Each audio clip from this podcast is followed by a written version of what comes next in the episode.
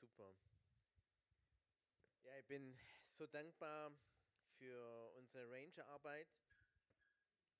Ähm, die Mitarbeiter haben sich alle vorbereitet und sind jetzt startklar. Die allermeisten gehen heute. Und das ist so gut, ähm, dass wir unseren Kindern einfach auch die Möglichkeit geben, dass sie Jesus erleben können. Ähm, ich habe gestern bei einem Johnny, der war ja auch hier vor ein paar Wochen, ähm, meinem Ältesten, oh, Dankeschön, ähm, und der hat, ähm, der hat mir dann auch nochmal erzählt, wie, wie prägend die Ranger-Arbeit war für ihn, dass er einfach so einfach mit Jesus gehen konnte. Und ich würde gerne einfach für euch Leiter beten. Könnt ihr vielleicht alle aufstehen, die mit aufs Camp gehen? Leiter, nicht Leiter, einfach die, die aufs Camp gehen. Ja, Jesus, wir danken dir, Vater, für unsere ganzen Mitarbeiter, für alle, die mit teilnehmen am Camp. Und wir beten, Vater, um deinen Schutz. Danke, Vater, für diese Zeit der Begegnung mit dir, Jesus. Herr, wo wir wirklich einen Ort schaffen können, wo du einfach Begegnung schaffst mit dir, wo du segnest, wo die Kinder dich erleben dürfen, wo sie Beziehung mit dir pflegen und aufbauen können wir danken Vater für alle Programmpunkte und für das Kochen und für, für die Spiele und die Dinge, die sonst noch gemacht werden, Herr, wo einfach Kinder begeistert werden. Herr, wir beten um deinen Schutz auch während der Fahrt und auch vom heute beim Aufbau, aber auch während der ganzen Woche, Herr, bis jedes Kind wieder zu Hause ist. Danke, dass deine ja, dass, dass dein Schutz über uns ist. Wir danke dir, Vater, für diese wertvollen Mitarbeiter in Jesu Namen. Amen. Gut. Ich möchte heute über Daniel sprechen. Daniel aus dem ähm, im Alten Testament. Wenn ihr eure Bibeln dabei habt, dürft ihr sie jetzt gerne aufschlagen. Daniel 5. Das ist also immer gut, wenn man, also ich rate immer zu einer Papierbibel. Äh, es ist schön, wenn, wenn man da einfach scrollen kann im Handy, aber es ist doch anders. Also, wenn ihr meine Bibel anschaut, die ist von vorne bis hinten durch, durchgemarkt und irgendwelche Kommentare und solche Dinge. Es ist so wichtig, dass wir einfach unsere Bibel dann mit unserer Bibel arbeiten. Und, ähm, und wir wollen einen Mann anschauen, und zwar der einen einen vortrefflichen Geist hatte. So sagt die, die Bibel, dass ähm, Daniel einen vortrefflichen Geist hatte. Und ich lese mal in Daniel 5, Vers 11. Es ist ein Mann unter, den, unter deinem Königsreich, der den Geist der heiligen Götter hat und bei welchem in den Tagen deines Vaters Erleuchtung, Verstand und göttliche Weisheit gefunden worden ist so dass dein Vater, dem König Nebukadnezar, ihn zum Obersten der schriftkundigen Wahrsager Chaldäer und Sterndeuter bestellt hat. Ja, dein Vater, o König. Ganz allein darum, weil bei ihm ein vortrefflichen Geist, also und da geht es darum, weil bei ihm ein vortrefflicher Geist, Verstand und Scharfsinn gefunden wurde zur Auslegung von Träumen, Erklärung von Rätseln, Auflösung von Knoten, nämlich bei dem Daniel, welchem der König den Namen Belzazar gab. So lasse man nun Daniel rufen, der wird dir die Deutung sagen. So, ich denke, er werden ja viele Dinge erklärt, hier Verstand, Scharfsinn und so weiter, Auslegung von Träumen und so weiter. Und das sind Gaben, die die, die Gott gegeben hat. Also ähm, mein Onkel hat mir mal vor vielen, vielen Jahren gesagt, wo ich noch jünger war, äh, wenn man auf die Welt kommt, ist es so, wie wenn man so mit dem Einkaufswagen so durchläuft und dann kriegst du dann irgendwelche Gaben und so Zeug, was, was du so brauchen kannst. Ähm, so quasi wie im Einkaufskorb, ja. Und, ähm, und es gibt Leute, die sind super gut in Mathe, ja, und andere sind gut in, in, in Sprachen und so weiter. Und so hat jeder so seine Begabungen. Ähm, Verstand und Scharfsinn und so weiter, die natürlich auch entwickelt werden können. Aber einen vortrefflichen Geist wurde nicht einfach nur so gegeben, sondern entwickelt. Ein vortrefflicher Geist ist etwas, was in einem reift und entwickelt. Also es gibt kein, das bekommt man nicht durch, durch Handauflegung, dass man sagt, okay, ich will jetzt einen vortrefflichen Geist und äh, oder kriegst eine Spritze von Martin, ja, irgendwie so, damit du einen vortrefflichen Geist kriegst. Das, das haut nicht hin. Einen vortrefflichen Geist muss man entwickeln und, äh, und ähm, so können wir uns nicht irgendwie zurücklegen und zurücklehnen und sagen, naja, mir wurde ja das nicht in die Wiege gelegt, ja, ich habe keinen vortrefflichen Geist, sondern ähm, der muss einfach von jedem entwickelt werden. Daniel 6, Vers 4, da lesen wir, dass sich nun dieser Daniel von allen Fürsten, Sapraten auszeichnete, weil ein so vortrefflicher Geist in ihm war, so nahm sich der König vor, ihn über das ganze Reich zu setzen. Hier zum zweiten Mal wird einfach nochmal diese Bezeichnung, dieser Gütersziegel, vortrefflicher Geist gegeben. Sein Verstand, sein geistiges Leben, sein Verhalten waren einfach beispielhaft. Und, ähm, und wir wollen uns einfach so, so ein bisschen das Leben von Daniel anschauen und vielleicht bei der nächsten Folie sehen wir, also Daniel war so zwischen 18 und 25, als die ähm, aus der, ähm, in die Gefangenschaft, in die babylonische Gefangenschaft gekommen sind unter dem König Nebukadnezar. Und er kam in diese Metropole von Babylon, da waren Prachtbauten, da waren äh, Mosaiken an, an Wänden, an, an, an den Fluren und so weiter. Es waren, da war Kunst da, da war Bildung, war eine Hochkultur, eine Universitätsbildungszentren und so weiter. Und ähm, hier kam Daniel ähm, verschleppt als Sklave, sage ich mal. Und die hatten damals die Besten, die Klügsten, die Stärksten ausgelesen, um das Land mit zu regieren. Also die haben dann meistens geschaut, wenn einer dann irgendwie aus dem, aus dem Adel kam oder so oder aus, aus einer Regentschaft, dass sie äh, da ihn genommen haben oder die, die Kinder davon genommen haben, um da zu investieren. Und hier war die große Möglichkeit einfach ähm, vom Daniel, dass er als Gefangener zum Regenten wird. Ja? Und die, diese, ähm, diese Selbstverwirklichung war völlig offen für ihn. Und so wurden ihm die besten Lebensmittel besorgt, damit er in dieser Eliteschule sich am besten entfalten konnte. Und was für eine Chance für eine Steilkarriere für diesen jungen Mann, der da gekommen ist als einfach als Nobody, als Jude, der nicht angesehen war. Und jetzt ist er hier und kann eine absolute Steilkarriere äh, mitnehmen.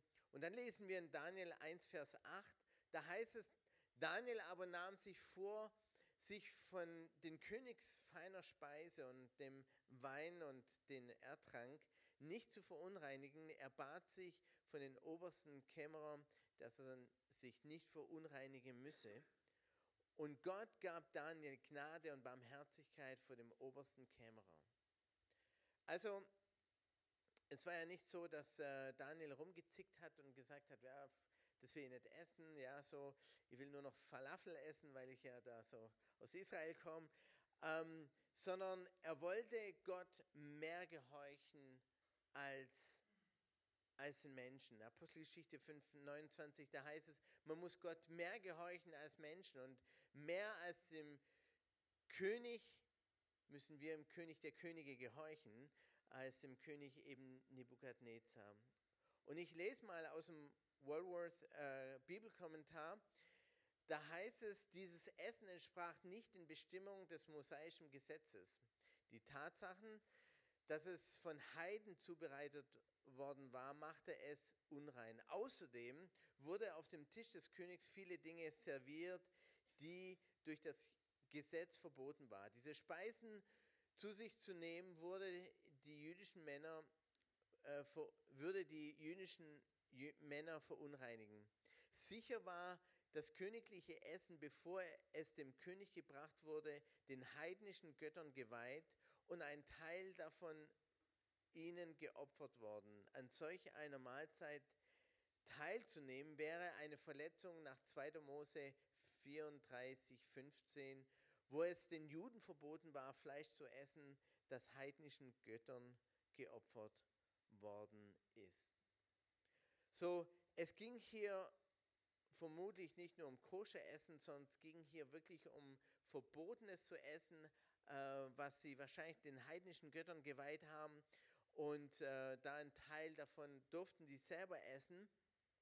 Und Daniel hatte sich eins in seinem Herzen fest vorgenommen, er wird sich nicht eins machen mit dieser Welt, sondern er nahm Gottes Wort ernster als das Gebot des Königs. Und wir müssen uns einfach diese Ausgangslage vorstellen.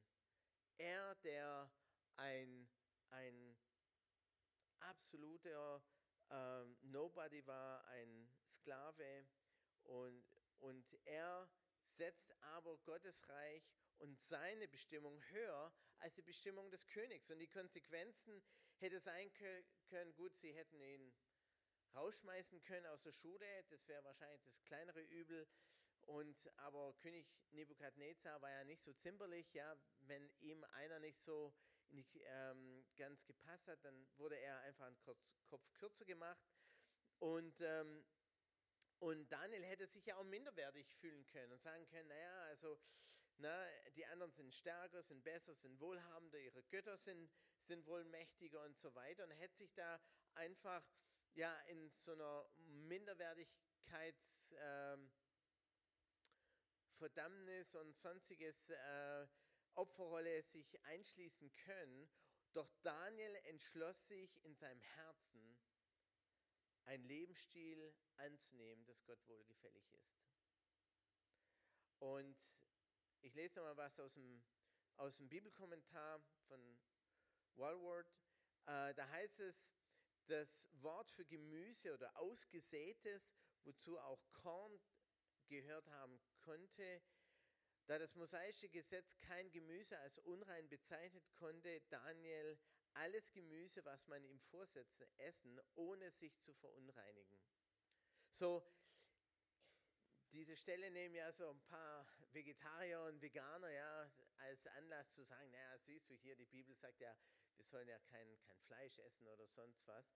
Äh, das ging nämlich nicht darum, ähm, sondern es ging dass er Gott mehr gehorchen wollte als, als dem König.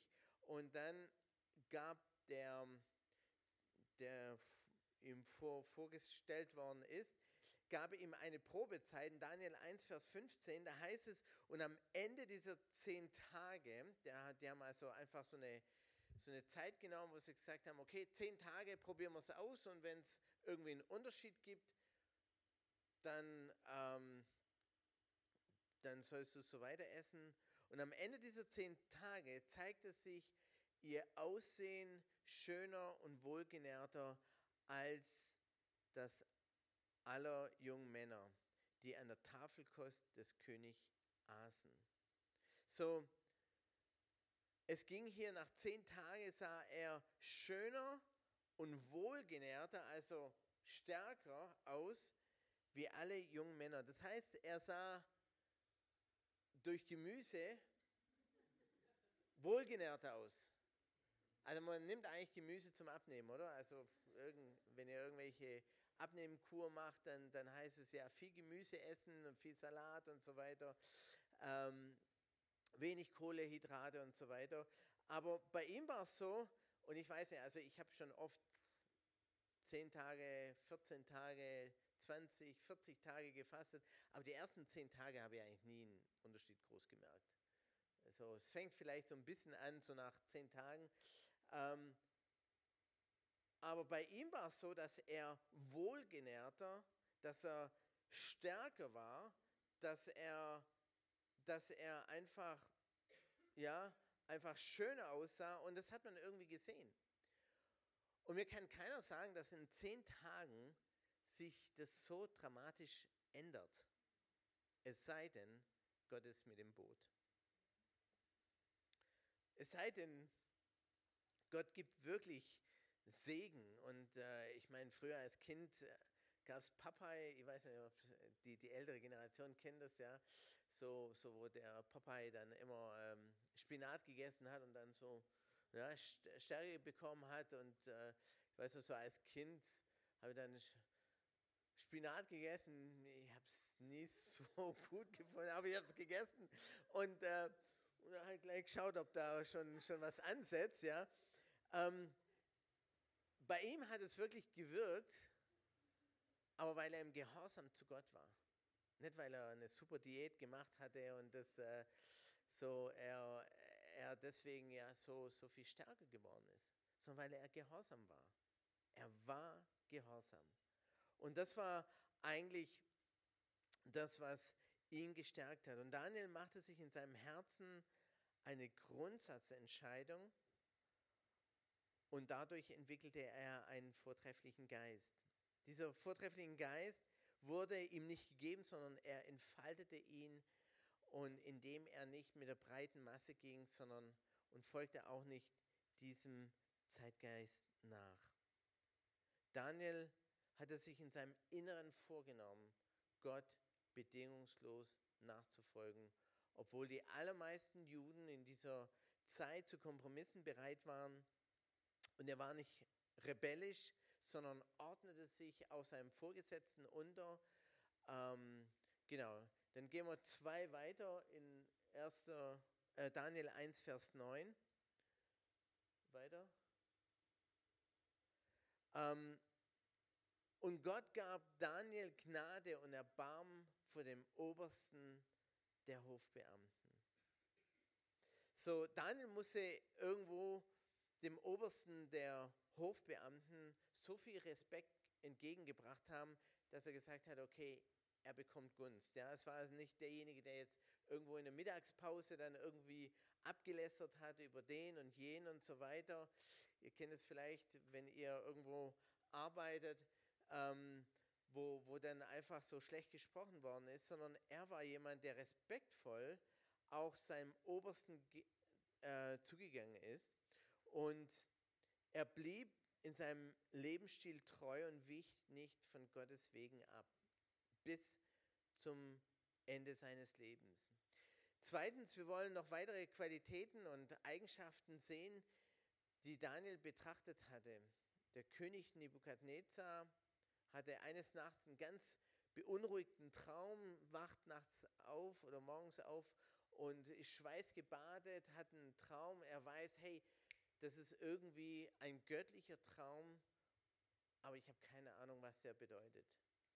Und dann holt er äh, die Wahrsager und Sterndeuter, also Daniel 2, 1 bis 13 könnt ihr nachlesen, die Wahrsager, Sterndeuter, Weisen, Rufen und so weiter, um den Inhalt und nicht nur den Inhalt des Traumes, sondern auch gleichzeitig auch den Traum zu auszudeuten, also zu sagen, was habe ich geträumt, ja, also und und, äh, und die, die Sterndeuter und die Wahrsager und die Weisen und so weiter haben gesagt, ja, erzähl uns doch deinen Traum.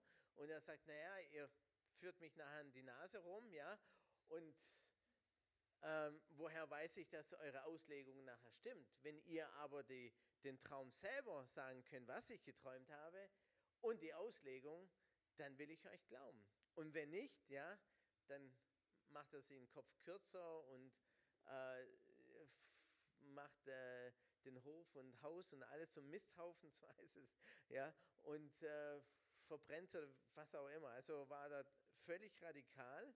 Und die Sterndeuter und, und Weisen und Wahrsager sagten ganz höflich, ja, also, dass es denen nicht möglich sei. Also, wer kann sagen, was jemand anders geträumt hat? Ja, keine Ahnung.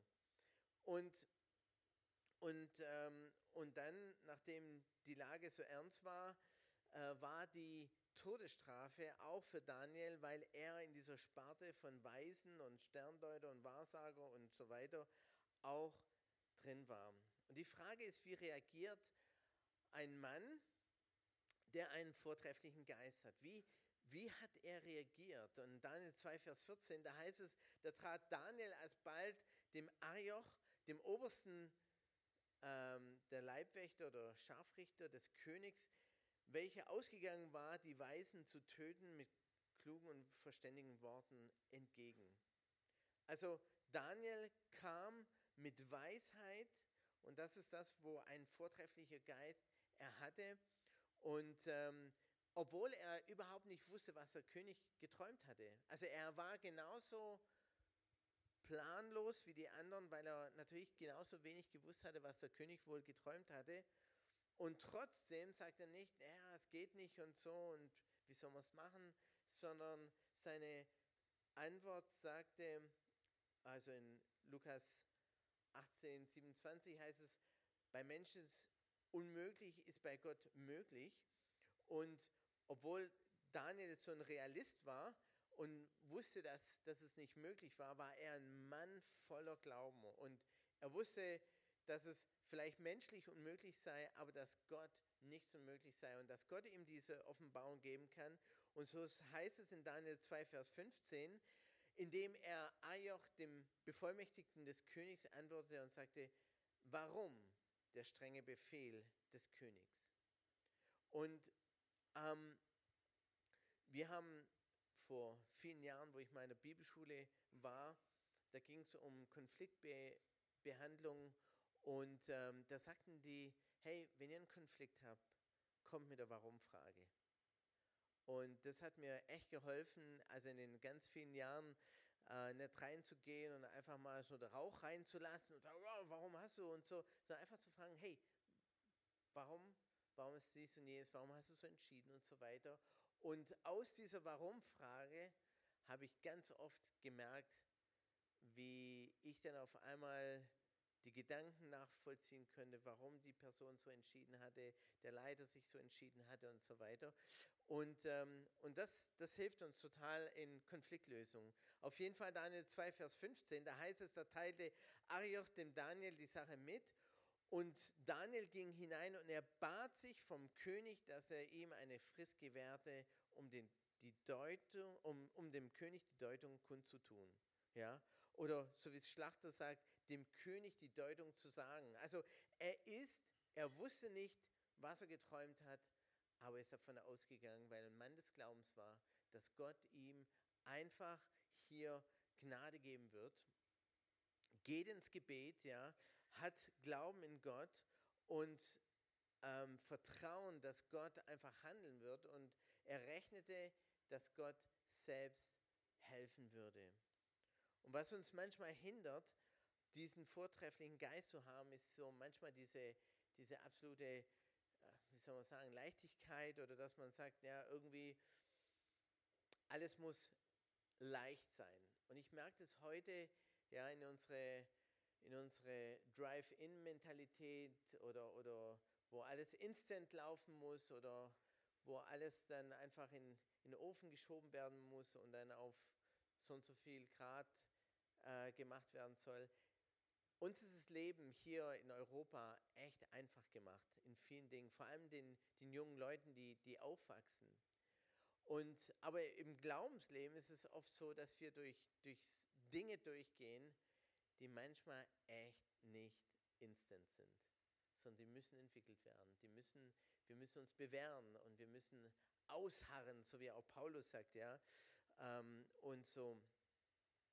Ähm, und ich merke auch in der Erziehung, wie, wie viele Eltern das sich leicht machen wollen. Ja, hier kriegst du mein Handy, mein Tablet oder so. Hauptsache, ich habe dann meine Ruhe und kann dann weitermachen. Ähm, und die Frage ist, wie viel Zeit verbringst du auch in den Medien oder auch mit Gottes Wort? Und der Grund für Daniels vortrefflicher Geist war auch sein Gebetsleben. Er war ein Mann des Gebets. Da war zum Beispiel eine Geschichte, da gehe ich jetzt nicht drauf ein, aber so, so tief, aber da war der König Nebukadnezar hat so ein, so ein Bildnis von, also aufgestellt und er sagte, beim bestimmten Klang müssen die das Bildnis anbeten Und er hat sich einfach entschlossen, das werde ich nicht anbeten. Ich werde klar bleiben und ich werde Gott nachfolgen. Und, ähm, und, äh, und er war einfach, er ging in seiner Kammer, hat das Fenster aufgemacht, hat gebetet und die Leute haben es gehört und die haben ihn verpetzt und so weiter. Und so kam er auch in die Löwengrube. Und Gott hat ihn auch daraus äh, genommen. Und da heißt es in Daniel 5, Vers 12, daher bekam Daniel einen vortrefflichen Geist, Verstand, Scharfsinn gefunden, wurde zur Auslegung von Träumen, zur Erklärung von Rätseln und zur Auslegung von Knoten. Die Gaben konnte er durch das Gebet entfalten und entfachen. Und ein weiterer Punkt, warum Daniel so einen vortrefflichen Geist hatte, war, weil er gute Freunde hatte, gute Beziehungen. In Vers 17, da heißt es, darauf ging Daniel in sein Haus und teilte seinen Gefährten Hanania, Michael und Asaja die Sache mit, damit sie den, den Gott des Himmels um Erbarmen bitten sollen wegen dieses Geheimnisses, damit Daniel und seine Gefährten nicht mit den übrigen Weisen in Babel umkämen. So, er ist zu seinem Hauskreis, zu seinem Gebetskreis gegangen, zu den Leuten, wo er zusammen war. Und das Interessante war, dass es die gleichen waren, so wie der Daniel. Auch Leute, die völlig all in waren und Gott völlig nachgefolgt haben.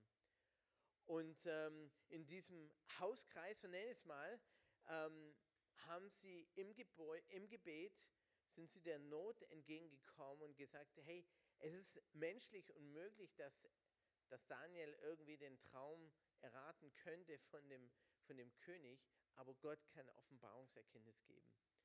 Und sie gehen ins, ins Gebet und diese Jungs, die so geradlinig waren, die waren auch diejenigen, die äh, im Feuerofen ähm, geworfen worden sind, weil sie so geradlinig waren und Gott belohnte ihren Glauben. Ähm, und mit solchen Freunden hat sich, hat sich Daniel einfach verlassen können und einfach diese Gemeinschaft mit den Geschwistern ist so, so wichtig. Daniel hätte es vielleicht auch alleine nicht geschafft. Und wir gehen ja jetzt aufs Camp, da nehmen wir mal ein gutes Beispiel. Äh, beim Pfadfindern, wenn man zum Beispiel eine Kohle nimmt, eine glühende Kohle, und die ist in so einem Kohleherd drin, und du nimmst diese einzelne Kohle, diese glühende Kohle, und legst sie auf die Seite, was passiert damit? Die wird kalt. Die glüht aus. Solange sie aber in diesem, in diesem Feuer oder in diesem äh, zusammen mit diesen anderen Kohlen brennt, brennt es. Sobald du dieses, diese eine, eine brennende Kohle, dieses ganze Potenzial hat, heiß zu brennen, wegnimmst, dann wird sie kalt. Und das Gleiche kann ich aus vieler, vieler Erfahrung in Gemeinden sagen. Christen, die sich entfernen von Gemeinde, entfernen von Geschwistern, die nicht in, in, in der Gemeinschaft mit, mit den Gläubigen leben, werden auf kurz oder lang kalt. Wir brauchen einander. Und das war eigentlich eine Sache, wo, wo wirklich ihn heiß gemacht hat. Und Daniel 2, Vers 19, ich komme gleich zum Schluss. Ähm, darauf wurde dem Daniel in einem Nachtgesicht das Geheimnis geoffenbart. Da pries Daniel den Gott des Himmels. Und dann im Vers 27, da heißt es, er antwortete vor dem König und sprach, das Geheimnis des Königs verlangt, können Weisen, Beschwörer, Wahrsager und Zeichendeuter dem König nicht kundtun. Aber es gibt einen Gott im Himmel, der Geheimnisse offenbart und lässt dem König Nebukadnezar wissen, was am Ende der Tage geschehen wird. Also wiederum zeigt er einen hervorragenden Charakter. Daniel rettet mit seinem Verhalten diesen, diese Wahrsager, Zeichendeuter, Beschwörer, Weisen und so weiter. Das waren lauter Leute, die eigentlich im Okkulten unterwegs waren. Ja, Sterndeuter, die, die haben da irgendwelche Glaskugel und so weiter, ja. Das waren Leute, die, die voll im Okkultismus drin waren und es war eigentlich die Opposition vom Daniel.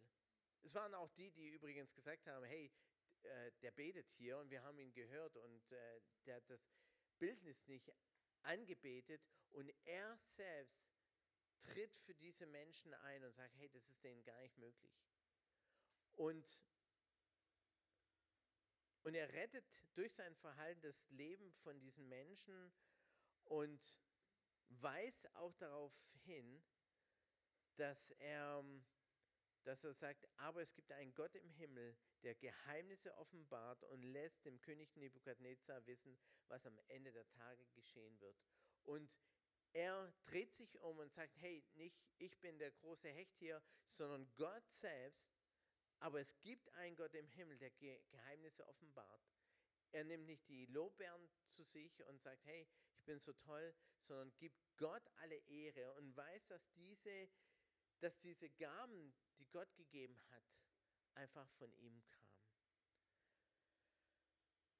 Einfach zum Abschluss, Daniel hat einen vortrefflichen Geist und deswegen war er beständig in der, in der Nachfolge, ob, wir, ob er jetzt in der Löwengrube nachher ähm, gelandet ist oder, oder, oder, oder auch vor dieser Frage stand, ob er sich verunreinigen soll mit der Welt, hat er einen klaren Entschluss gehabt, ich werde Gott nachfolgen von ganzem Herzen. Und das ist etwas, was ich uns allen einfach ähm, empfehlen möchte und sagen möchte, lass uns Gott von ganzem Herzen nachfolgen. Lass uns echt all in sein. Nicht so einfach nur so, so Punkt, punktuell irgendwelche Dinge nehmen. Ja, ich glaube an den lieben Gott, aber ich lebe mein Leben, wie ich will. Und ich merke, dass heute in vielen Kirchen so viel Kompromisse gemacht werden, in so vielen Gemeinden so viel Kompromisse gemacht werden. Ob das, ob das im, im, im, in, in, in, in der Nachfolge ist zu Jesus. Wenn wir Gott erleben wollen, dass Gott uns segnet, so wie Gott auch in Daniel gesegnet hat, dann müssen wir einen Geist entwickeln, der vortrefflich ist. Und das geht nur, wenn wir alles in die Karte geben und sagen, ich folge Jesus nach. Ich lasse die Welt hinter mir. Ich nehme das Kreuz auf mich und, äh, und, und folge Christus nach. Ja, was, was, hat, was, was war das Kreuz? Was bedeutet das Kreuz auf uns zu nehmen? Was hat Jesus ans Kreuz gebracht? Den Willen des Vaters zu tun. Und das ist, wenn wir den Willen des Vaters tun und nicht das, was, wo, wo wir vielleicht auch, ja, ich, ich, also in dieser, es gibt so viele Themen, wo ich denke, wo, wo Menschen in Kompromisse hineingelockt werden. Lass uns wirklich Gott von Herzen nachfolgen. Vielleicht können wir einfach aufstehen und ähm,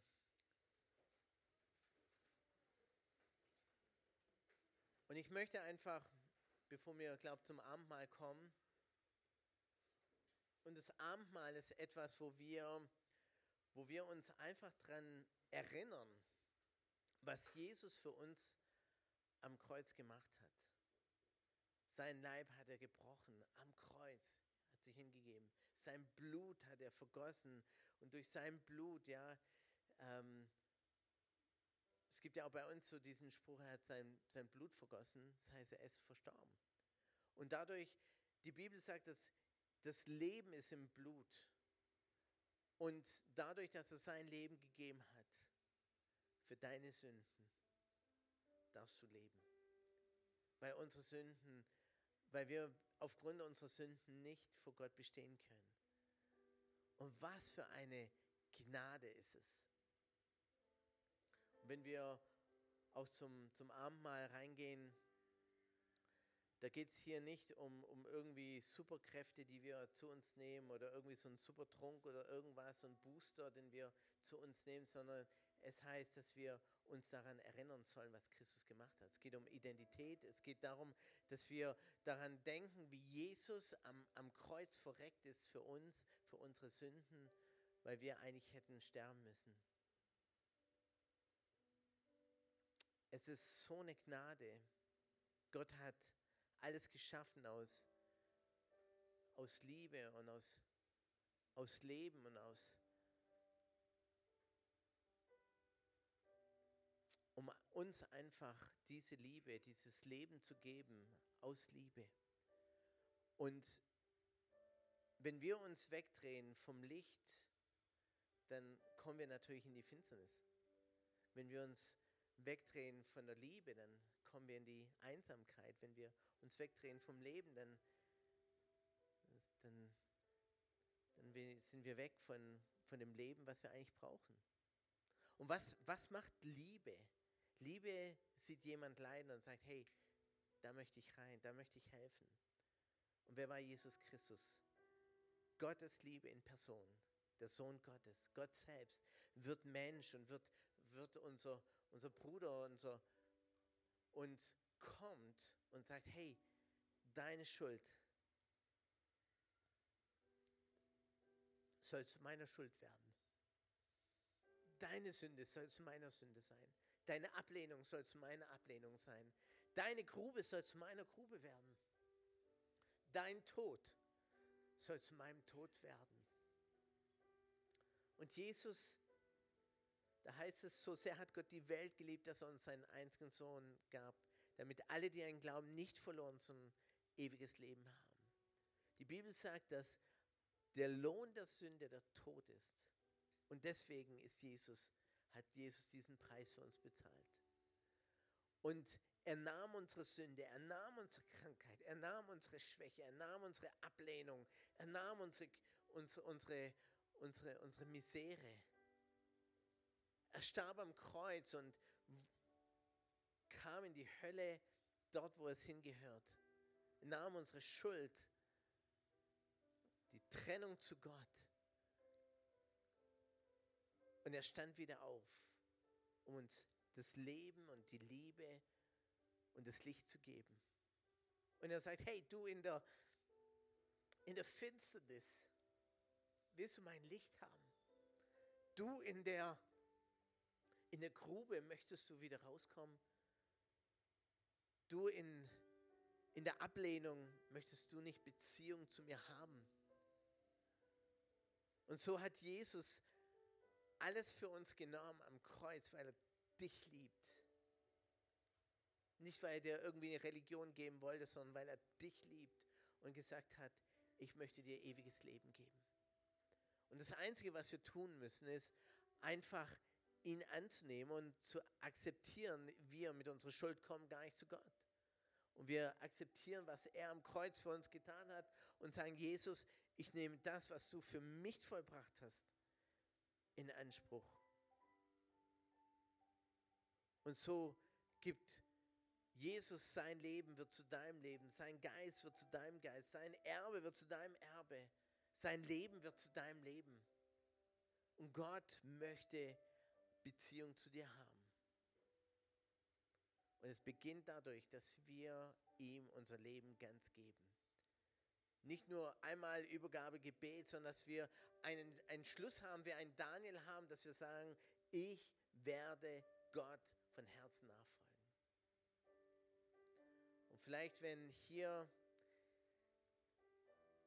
keiner umherschaut und möchte ich einfach diese Frage stellen, wenn du, wenn du hier bist und du hast dein Leben Jesus noch nie so deutlich gegeben oder vielleicht bist du auch weggelaufen von ihm und du merkst, du musst auch wieder zurück zu Gott.